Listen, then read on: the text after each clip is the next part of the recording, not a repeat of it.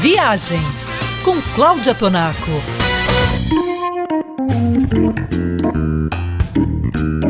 Com amanhã também deixando a costa oeste do Canadá, despedi-me de Vancouver. Minha viagem agora é para Toronto, não de avião, mas de trem. Atravessarei o país de costa a costa, acompanhada apenas das minhas melhores expectativas. Viajar sozinha é para quem gosta e para quem sabe.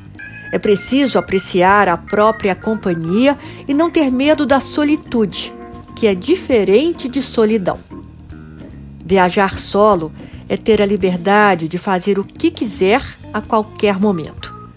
Mas é claro que a qualquer momento pode surgir a necessidade de compartilhar as sensações da viagem com quem está próximo. E aí está outra vantagem de viajar só: a oportunidade de fazer novos amigos.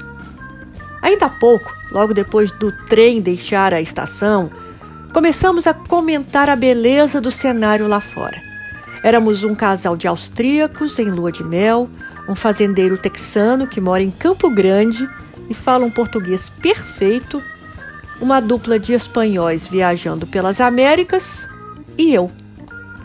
O trem ganhou velocidade, Vancouver virou cartão postal e uma tempestade desabou.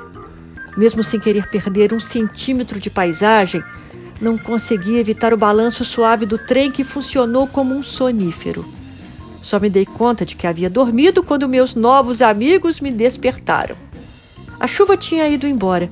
As nuvens baixas deixaram de fora apenas os picos de neve eterna das montanhas e derramaram-se sobre o verde denso da floresta.